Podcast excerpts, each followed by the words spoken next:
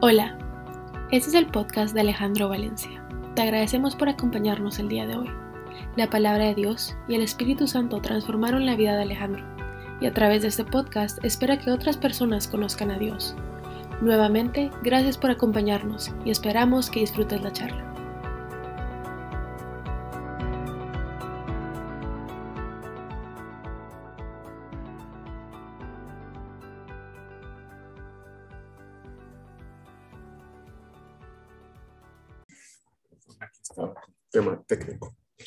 Eh, buenas noches, es un, gusto volverlos a, saludar y los que nos escuchan después en el podcast o por YouTube, eh, también es, un, gusto poderlos saludar. Ha sido una semana, un fin de semana con, muchísima intensidad, uh, en donde hemos tenido que, participar uh, en una situación extremadamente difícil y complicada que unos amigos tuvieron que vivir y, y que quedan algunas lecciones que aún estamos procesando. Yo, yo en lo personal sigo aún procesando y que sé que de esa situación se van a extraer, muchísimas lecciones más. Quisiera arrancar con una frase particular eh, que quedó marcada en mi cabeza cuando uno se encuentra con un momento o con una Y que le cambia a uno la vida por completo. La frase es la siguiente. Sin la esperanza en el futuro, carecemos del poder en el presente. Si nosotros no creemos que va a haber un futuro mejor, si nosotros no creemos en las promesas de Dios, no vamos a poder tener la fuerza suficiente para soportar los embates que nos da la vida. Y es que definitivamente nos tenemos que estar enfrentando todos los días y, en ciertas temporadas a retos durante nuestra vida que nos dejan sin aire, que nos dejan quietos y paralizados en un solo segundo y sin saber qué hacer, mientras vemos cómo todo lo que se construyó en, en años y lo que creíamos que estaba seguro desaparece de nuestra vista en cuestión de segundos, en cuestión de horas. Empieza uno preguntándose primero de todo si saldré vivo de esta. Y claro, la primera preocupación es la seguridad física que uno puede llegar a tener de uno como persona, de su esposa, de sus hijos, de sus seres queridos y ni siquiera tiempo para empezar a procesar, a pedirle a Dios o ponernos a orar, sino llamar al 911 para que aparezcan los, los bomberos. Solamente tenemos tiempo de, de salir corriendo y desaparecernos de lo que en ese momento nos está atormentando o atacando en nuestra vida y para lo cual efectivamente nunca, nunca nos llegamos a, a no, no, lo teníamos ni siquiera en el radar, eso no me va a pasar a mí. Después de, toda esta situación, salir corriendo sin saber qué hacer, llega el momento en que estamos sentados en un andén, en un consultorio, en la sala de operación o en un funeral, sin siquiera poder procesar lo que estamos viendo y viviendo. Y empiezan a pasar por nuestra cabeza recuerdos, momentos, fotos de lo que se perdió, de lo que se evaporó, de lo que desapareció, pero aún no llegamos a ser conscientes de lo que siquiera están pasando y lo que pasó dos horas, una hora, 20 minutos antes. No lo podemos ni siquiera llegar a procesar. Después del primer impacto, pasan las horas y aún ahí seguimos sentados en ese andén sin comprender qué pasó. Y empiezas a preguntar en la cabeza de uno, ¿qué pasó? ¿Por qué pasó? ¿A qué horas pasó toda esta vaina? Llegan a nuestra cabeza de pronto Alguien llega, perdón, y pasa a nuestro lado y nos da una botella de agua con una palabra de aliento o con un café. No tenemos ni idea quién es, ya que nuestra cabeza aún sigue con ese proceso de lo que está pasando sin siquiera llegar a comprender. Pasan los minutos, pasan las horas y en ocasiones pasan los meses y para muchos pasan los años. Y nos podemos quedar en ese estado sin llegar a comprender qué fue lo que pasó. Se nos puede ir la vida sin querer enfrentar lo que nos acaba de pasar. Lo dejamos a un lado, nos hacemos los locos, lo encapsulamos, nos resignamos e incluso llegamos a poder pensar, ah, es que como Dios lo quiso así, pues no me queda más que lamerme las heridas. Nos volvemos víctima. Un estado en el cual no quiero ni siquiera hondar y del cual es dificilísimo salir. Otros, por el contrario, como pasó con nuestros amigos, nos animamos a ver qué fue lo que quedó después del golpe, del impacto. del diagnóstico, del incendio, del despido, del rechazo, del divorcio, del funeral. Volteamos la cabeza y empezamos a caminar para enfrentarlo. Claro, vamos llenos de temor, vamos llenos de duda, vamos llenos de aflicción. Y en el fondo, con la esperanza de que todo va a seguir igual, que nada cambió. Aunque todas las señales dicen, mm, mm, de aquí no queda nada. La gran mayoría lo enfrentan solos. Y esto puede llegar a pasar por muchísimas razones. Porque así lo quieren, porque así les parece. Porque tal vez pedir ayuda no es lo que a ellos les gusta o no tienen comodidad para hacerlo. Porque no saben cómo pedir ayuda. Porque como muchas veces y en mi caso personal, me creo que es que con la capacidad de las fuerzas para controlar aquello que me sobrepasa y que mis fuerzas es imposible sobrellevar. Y como también lo viví por mucho tiempo, no supe qué ser un amigo. Nunca construí esas relaciones. Y viví como un fariseo, creyéndome mejor que los demás, usando a las personas con crítica, destruyendo las relaciones. Los que son afortunados no tienen que enfrentar una situación de esas solos en la misericordia y en el amor infinito de Dios, Él nos pone en el camino esas personas que nos guían, que nos ayudan, que nos acompañan, que nos soportan cuando tenemos que enfrentar una dura realidad como la que vivieron nuestros amigos. Nuestra vida cambia lo que hasta hace una hora, unas horas conocíamos y dábamos por sentado creyendo que nuestra vida estaba segura, desaparece. En segundos tener que ver los restos de lo que quedó después del impacto es supremamente doloroso. Nuestras emociones y las heridas están completamente abiertas a flor de piel. Los recuerdos aún los tenemos vividos. Recordamos lo que teníamos, recordamos lo que acabamos de vivir. Y empezamos a reaccionar por instinto, con la amígdala, sin pensar, queriendo salvar algo de los restos. No queremos soltar y nos aferramos con dolor a muchas veces, eh, no queremos tampoco aferrar, eh, no queremos aceptar tampoco que las cosas cambiaron, que las cosas que conocíamos hace tres horas, ya hoy no existen, se esfumaron. Y aún sin terminar de salir de ese dolor, del consultorio del doctor con el diagnóstico en la mano, de la oficina del abogado acabando de firmar el divorcio, de la empresa que por años fue el vehículo o el medio que Dios usó para proveernos y que hoy ya no necesita de mis servicios, o sentado en la acera, como estábamos, bajo la lluvia, viendo lo que hasta hace tres horas fue mi casa y no tengo ni idea a dónde tengo que ir a dormir. Apenas reconozco que todo cambió. Y sé que tengo que empezar a caminar por terrenos completamente desconocidos por mí hasta hace cinco minutos, tres horas, dos horas, lo que me lleve a mí el tiempo procesar esa información. Y si en ese momento cree que usted puede empezar a construir relaciones que lo van a apoyar, déjeme decirle que ya es tarde. Ya es tarde para buscar esa guía, ya es tarde para buscar ese asesor, ya es tarde para buscar ese pastor que lo va a guiar por un terreno desconocido. Claro, van a aparecer una infinidad de personas, va a tener un costo altísimo. No digo que no lo ayudan a uno.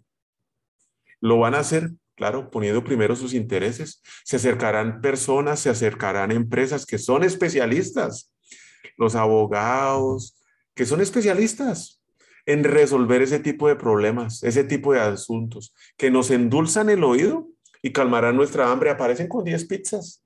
Ahí están las pizzas, las Coca-Colas.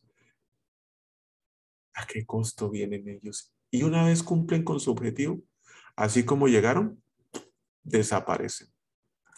Retomar nuestra vida después de un impacto de estos es muy, muy difícil. Y se hace más difícil aún por la cantidad de decisiones que tenemos que tomar en áreas y procesos que son completamente desconocidos para nosotros, completamente nuevos. Es una infinidad de decisiones constante y con varias decisiones a la vez que tenemos que llegar a tomar. Si usted por alguna razón no ha pasado por una tormenta de estas o un huracán, saque una sombrilla, porque a todos nos va a llover en algún momento Y puede ser que no le parezca lo que le digo. O que tal vez me diga, no, Alejandro, sea un poquito más positivo. Y claro, yo soy positivo y estoy seguro de que todos tendremos que experimentar estos cambios abruptos en nuestras vidas. No hay uno que se salve de esto. Porque si hoy, si no está entrando usted a un proceso, seguramente está en la mitad de uno. Y si no está en la mitad de uno, bueno, puede estar saliendo del proceso, pero ¿sabe para qué? Para empezar el próximo. Y vuelvo a la frase con la que empecé. Sin la esperanza en el futuro, carecemos de ese poder aquí en el presente. Definitivamente fue una experiencia muy difícil y dolorosa. No me imagino lo que están sintiendo o lo que sintieron mis amigos y a mí me dolió. Muy cercana a nosotros. Me llevó a reflexionar muchísimo sobre estos guías, sobre estas personas, sobre estos asesores, sobre estos pastores que nosotros necesitamos en nuestra vida para mantenernos enfocados a lo que es importante. Y es que este fue el mensaje que me mandó mi amigo el día de ayer. Entre comillas, me pone en un WhatsApp. Gracias por mantenerme enfocado en las tareas importantes en medio de esta locura. La palabra de Dios en Santiago 1, 2 y 4 dice, Santiago 1, del 2 al 4 dice, hermanos míos, considérense muy dichosos cuando tengan que enfrentarse con diversas pruebas, pues ya saben que la prueba de su fe produce constancia y la constancia debe llevar a feliz término la obra para que sean perfectos e íntegros sin que les falte nada. Cuando estamos pasando por una tormenta, es fácil aferrarse a las cosas materiales. ¿Qué pasa si estas desaparecen? Eh, que desaparecen. Y eso nos puede llegar a dar una sensación de estabilidad. Si bien las cosas materiales no son necesariamente malas, eh, en lo que deberíamos pensar sinceramente es en los frutos del Espíritu, pero con ese afán no hay ni en qué pensar, en el amor, la alegría, la paz, la paciencia, amabilidad, bondad, bondad fe, mansedumbre y templanza. En estos momentos ah, tenemos que preguntarnos cómo Dios va a producir este tipo de fruto en nuestras vidas cómo Dios me va a dar paz y nos va a poner en una situación que no se siente pacífica. ¿Cómo Dios nos va a dar paciencia? Poniéndonos en una situación en la cual tenemos que esperar. Cuando se encuentra en una situación inquietante y poco convencional o fuera de su control, practique la, la, paciencia y espere a que le crezca el fruto. Eso es lo que muchos nos dicen. Ay, pero es que del dicho al hecho hay mucho trecho más aún cuando usted está en medio del fuego viviendo esa temporada de su vida. Pero adicionalmente a esos frutos del Espíritu que debemos trabajar, Jesucristo cuando estuvo aquí en la tierra nos dejó unos regalos iguales de importantes y que muchas veces no le prestamos atención, que son necesarios en la tormenta, sino, sino también son necesarios cuando no lo estamos en ninguna tormenta, cuando todo está bien. Estos son regalos que, pueden ser usados en la tormenta o que pueden ser usados fuera de la misma. Y este es el mensaje donde yo lo invito a, a trabajar de una sola vez. Si vamos a pensar en nuestra vida espiritual y creemos que en algún momento tendremos que llegarle a rendir cuentas a Dios de nuestro paso por esta tierra, enfrentar una tormenta en ese preciso momento cuando Dios está pidiendo cuentas y no cumplimos, y la decisión es definitiva. No tiene sentido. Si desde hoy nosotros podemos ser guiados para llegar a presentarnos ante Dios con nuestros cimientos fuertemente anclados a Él, y mientras estamos caminando en esta tierra, a pesar de todas las pruebas que tengamos que pasar, no nos desviamos del camino. Y nos podemos mantener con nuestros ojos fijos en Dios y que sean todas nuestras acciones reflejo de su amor que hay en nuestro corazón. Sin importar cuáles sean las circunstancias que tengamos que vivir o que estemos viviendo. Creo que eso nos va a ayudar a ganar esta batalla de la fe. Y qué mejor que tener un objetivo. Salmos 19, 14. Sean pues aceptables ante ti, mi Señor, mis palabras y mis pensamientos. Oh Señor, roca mía, roca mía, redentor mío. Porque hacer esto en esta tierra, de mantenerse firme, anclados a la roca que es Dios. Hacerlo solos es extremadamente difícil. Así como en medio de la tormenta necesitamos un guía, ese pastor, un asesor que nos ayude a ver por dónde es que debemos caminar, cuál es el siguiente paso, también lo necesitamos cuando todo va bien, porque es en ese momento cuando el ataque del enemigo es más fuerte y fácilmente podemos llegar que lo que hoy tenemos es por nuestras propias fuerzas. Necesitamos esa guía, necesitamos ese buen pastor que se preocupe por nosotros, pero especialmente que se preocupe por nuestro futuro, por nuestra eternidad, por nuestra alma, por nuestro corazón, para que sin importar la temporada de nuestra vida que estemos enfrentando, siempre nos guíe a caminar de la mano de Dios. ¿Cuáles son esos regalos que nos dejó Jesús? Pues son estos dones, Efesios 4, 7, 8, 11 y 12. Pero a cada uno de nosotros se nos ha dado de gracia en la medida que Cristo ha repartido los dones. Por eso, por esto dice, cuando ascendió a lo alto, se llevó consigo a los cautivos y dio dones a los hombres.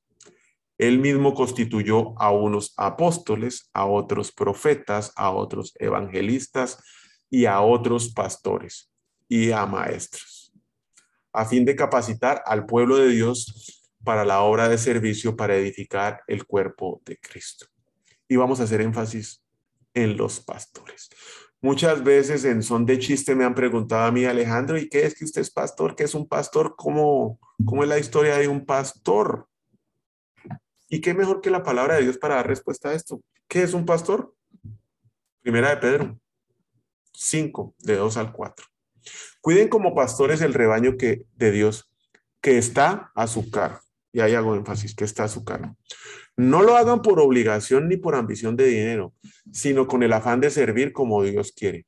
No sean tiranos con los que están a su cuidado, sino sean ejemplo para su rebaño. Así cuando aparezca el pastor supremo, Jesús, Jesucristo, ustedes recibirán la inmarcesible, la corona de su gloria. Pastor del rebaño es algo que no se hace con una ambición del dinero, al poder, Tampoco es que algo que se hace, o a la influencia, perdón, tampoco es algo que se hace por obligación, sino se hace con el afán de servir como Dios quiere que lo hagamos. Y vuelvo a hacer énfasis en que están a su cargo, que se preocupan por mí. Son esos pastores que se preocupan por mí, por mi futuro, por mi alma, por mi corazón, por mi eternidad. No son jefes o menos señores, ya que hay un único Señor. Y ese Señor es Jesucristo. Y si es necesario, y si es necesario, y si es necesario estar bajo el cargo de alguien que se preocupe por mi alma, por nuestra alma, por nuestro futuro, por nuestra eternidad. Hoy tal vez muchos no llegan a la iglesia y otros no quieren saber nada de Dios, porque como los barberos existen buenos y existen malos pastores. Y a algunos le han tocado malos pastores, tiranos que por interés quieren compartir la palabra de Dios para obtener un beneficio. Las experiencias malas del pasado los han alejado de tener una relación directa con el pastor supremo, que es Jesucristo.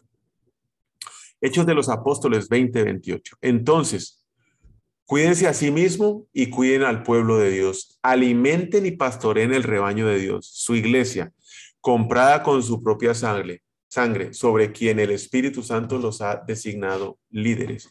Y es que la iglesia es de Jesús, no es de ningún pastor. Le pertenece a él, la compró con su sangre. No es del pastor que se para en el púlpito a hablar es de Jesucristo, que al entregarse para liberarlo a usted y a mí, nos liberó los pecados y con su sangre nos compró. Nosotros somos su iglesia. Y ahí empieza la primera diferencia grande. No, es que está en mi iglesia. No, no, perdón. Escasamente usted la administra al jefe supremo, que es Jesucristo. Y es importante recordar que nosotros también de pronto alguien estamos pastoreando y no necesariamente lo hacemos conforme a la palabra de Dios. alguien estamos guiando o alguien nos está siguiendo sin siquiera darnos cuenta. Solo piense en su familia. Piense en sus hijos. Piense en su esposo, piense en sus compañeros de trabajo. Mire lo que dice, cuídense a sí mismos y cuiden al pueblo de Dios, alimenten y pastoreen al rebaño de Dios. Usted lo está haciendo en su casa, porque es difícil. Palabra de Jesús, Mateo 16, 18. Yo te digo a ti, yo digo que tú eres Pedro y sobre esta piedra edificaré mi iglesia y las puertas del reino de la muerte no prevalecerán contra ella.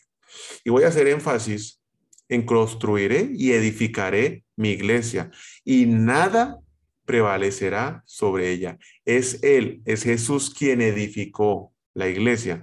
No son estructuras físicas, no son pastores o guías los que edifican la iglesia que Jesús compró con su sangre.